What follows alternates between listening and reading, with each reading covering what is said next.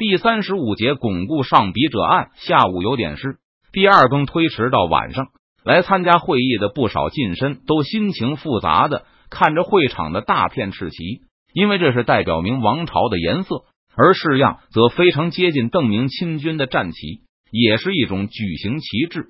这当然不是明军的旗帜，而是为了向战斗在江南前线的康亲王表示敬意。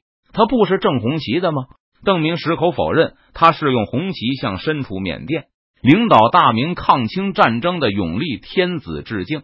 至于结书是不是正红旗的，他也是随口一说，反正不会有人出来质疑。至于三角旗还是四角旗这个问题吗？邓明在这个问题上没有多想，就和当初对东南督府说“康熙镇”那两个字一样，脱口而出。据我所知，康亲王是很喜欢这种四角旗的，是吗？有不少近身好奇的问道。作为乡下土财主，他们对帝王家的事情还是很好奇的。嫩。虽然是信口开河，不过邓明也没有收回去的必要。反正这些人也不可能去北京见过杰叔的家。邓明倒是去原址看过，那时又改叫李亲王了。据说还曾烧毁过一次。在好奇的提问下，邓明把杰叔家的位置、大概的占地面积、庭院错落简单介绍了一下，还凭印象画了几张草图给议员们看。另外一位著名的亲王是安亲王岳乐。这个人的王府虽然在邓明前世早没了，不过凑巧的是，他的王府有古人绘的全图，邓明看见过。一群人用崇拜的目光追问时，邓明就因为控制不住自己的表现欲，把岳乐家的俯视图花了一批给议员们过眼瘾。这应该没啥对吧？凡是这种不触及军事机密的事，一般不会引起邓明的特别注意。比如上次发生康熙案后，邓明都有些惊讶。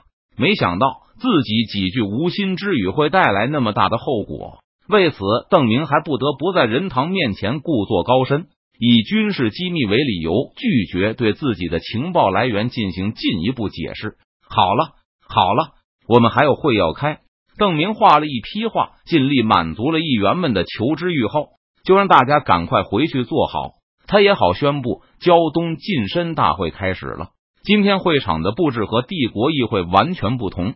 邓明在帝国议会上都是面向议员站着发言，但今天他准备了主席台，还有那大片的赤旗，也是为了满足一下邓明的角色扮演。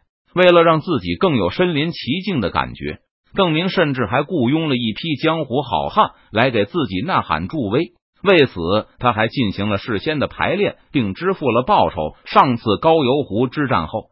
邓明就一直痛感，若是角色扮演没有配音的啦啦队，那气氛一定会差很多。高邮湖是去性命相搏，不能胡闹。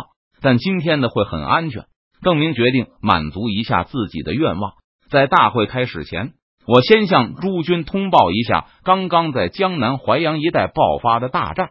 刚才为什么别人一问邓明就会先想到结束呢？也是因为邓明刚收到一些从江南送来的情报。而这些情报都是邓明打算在会议开始前和胶东近身侠客们分享的。目前有人散布谣言说，康亲王上个月二十二日结束了与明军的长期对峙，主动出兵攻打地对，问就是川西军。邓明一个时辰一个时辰念出清军的动向。虽然按照川军的行动记录标准，这都是最粗略的战后统计和报告了。有意忽略了大量的指挥和行动细节，各级军官的临阵判断、紧急命令和战役决心更是只字不提。不过，已经足够让台下的观众们听得津津有味了。这也是他们听过的最详细的军事报告。根据互相印证的军官回忆记录，邓明告诉近身们，康亲王组织的进攻一上午没有取得丝毫的进展，而明军也一直耐心的采用防守姿态。直到下午发现清军有收兵的迹象后，才转入反攻。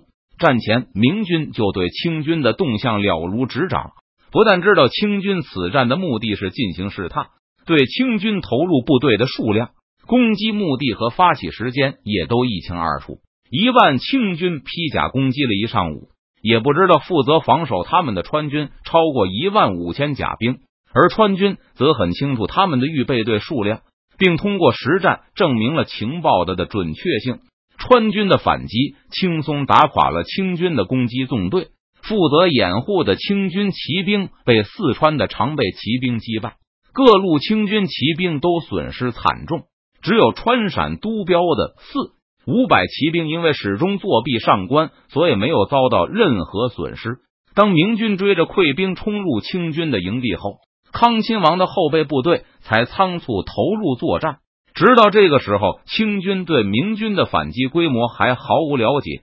结果不用奎东军、崇明军参战，陆营就发生了大崩溃。康亲王和鄂必龙在混乱中逃走，他们带去的满八旗都毫发无损的逃走了，只有十七个因为迷路、落马或是生病而被俘，然后被漕运总督林启龙按照每人一千两银子的价格赎走。俘虏期间的伙食费另算。此战被俘的还有二十二个汉八旗和一千六百余个蒙八旗，他们每人林启龙支付一百两银子的赎金。其中蒙八旗很多伤势严重，所以还需要支付医药费，暂时无法行动。以后还需要按月支付疗养费，直至他们可以下床离开。邓明暂停了一下，又翻了一页，这是报告的最后一页了。除了康亲王的大营里的辎重和八旗兵以外，川军、奎东军和崇明军共计抓到了四万余俘虏，其中一万两千是披甲。这些披甲在没收盔甲后，由曹都林启龙以每人五十两银子的价格赎回。蒙八旗大都伤势严重。看到这里的时候。邓明知道林启龙肯定这次肯定又是狠狠的赚了一笔中介费，吴甲兵也在林启龙为他们支付了伙食费后释放。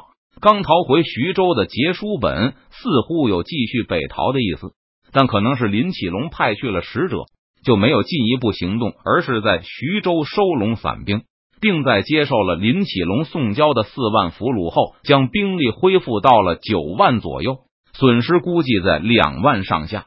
以上是谣言。郑明用这句话作为长篇报告的结束语，接着拿出了一些来自清军的唐报。理论上，这是福清议会在座的议员是清廷的支持者。康亲王向朝廷报告，由于没有事先想到会陷入冬季作战，所以棉衣准备不足，而且今年江南的冬天又特别的寒冷，导致大批士兵因为没有没有御寒的战袍而患病。尽管如此。康亲王、鄂必龙、李国英等人还是在淮阳击败了二十万邓明党羽，击毙四川大将赵天霸、李来亨、张煌言均身负重伤，生死不知。通过对俘虏的审讯，发现邓明率领最精锐的部队以及新富州开荒、木坛、任堂已经悄悄潜入山东，准备偷袭北京。现在康亲王已经把两万患伤寒的士兵和一千伤员留下，交给林启龙照顾，带领九万大军返回徐州，只等朝廷一声令下，就进入山东剿匪。顺便说一句，辅政大臣鄂必龙专门向朝廷汇报了八旗兵的情况，称跟着出来的近三千蒙八旗特别不适应江南的气候，差不多有一半因为炎热而被瘟疫夺走了性命。这次因为温度骤降，让剩下的也差不多都变成了病号。不过，鄂必龙希望北京能给他派去更多的蒙古人填补缺额。他保证这次他会注意蒙古人的保暖问题。至于满汉八旗，鄂必龙表示暂时不需要更多的补充了，而且他觉得军中满汉八旗的实力过于强大，把这么多的精锐兵力放在江南会削弱京师的安全。所以建议北京考虑将他手中的满汉八旗的五到七成调回直隶拱卫京畿。邓明放下了这些唐报，抬起头对在座的近身们说道：“以上即是真实情况，朝廷必胜，康王爷神武。”近身们纷纷发出喝彩声。在揣着明白装糊涂方面，这些人一个个也都是驾轻就熟。不过近身们也都是真心实意的高兴。康亲王遭遇这样的惨败后。短期内也没法尝试武力解决胶东了，而且还需要补充兵力，防备明军北上。看起来对胶东的招安已经是板上钉钉的事了。好，现在我宣布，叫的那个福清大会正式召开。邓明沉稳有力的一挥手，乌拉，培训的啦啦队员见邓明发出了手势，立刻按照排练时的要求欢呼起来。本来这种口号由卫队来喊，多半会更有气势。不过邓明想了想，还是花钱雇了些群众演员，而不是让自己的卫队来客串。这会是一场胜利的大会，乌拉！这会是一场战斗的大会，乌拉乌拉！这会是一场团结的大会，乌拉乌拉乌拉！气氛非常热烈，邓明感到非常满意。虽然近身们不知道邓明为何这么激动，不过保国公开心肯定没坏处。有人也跟着凑趣的喊了一两嗓子，就差一个烟斗了。嗯，最好再有一个地球仪，那就太完美了。邓明做出一副正在思考世界革命前途的表情，略有遗憾的想到：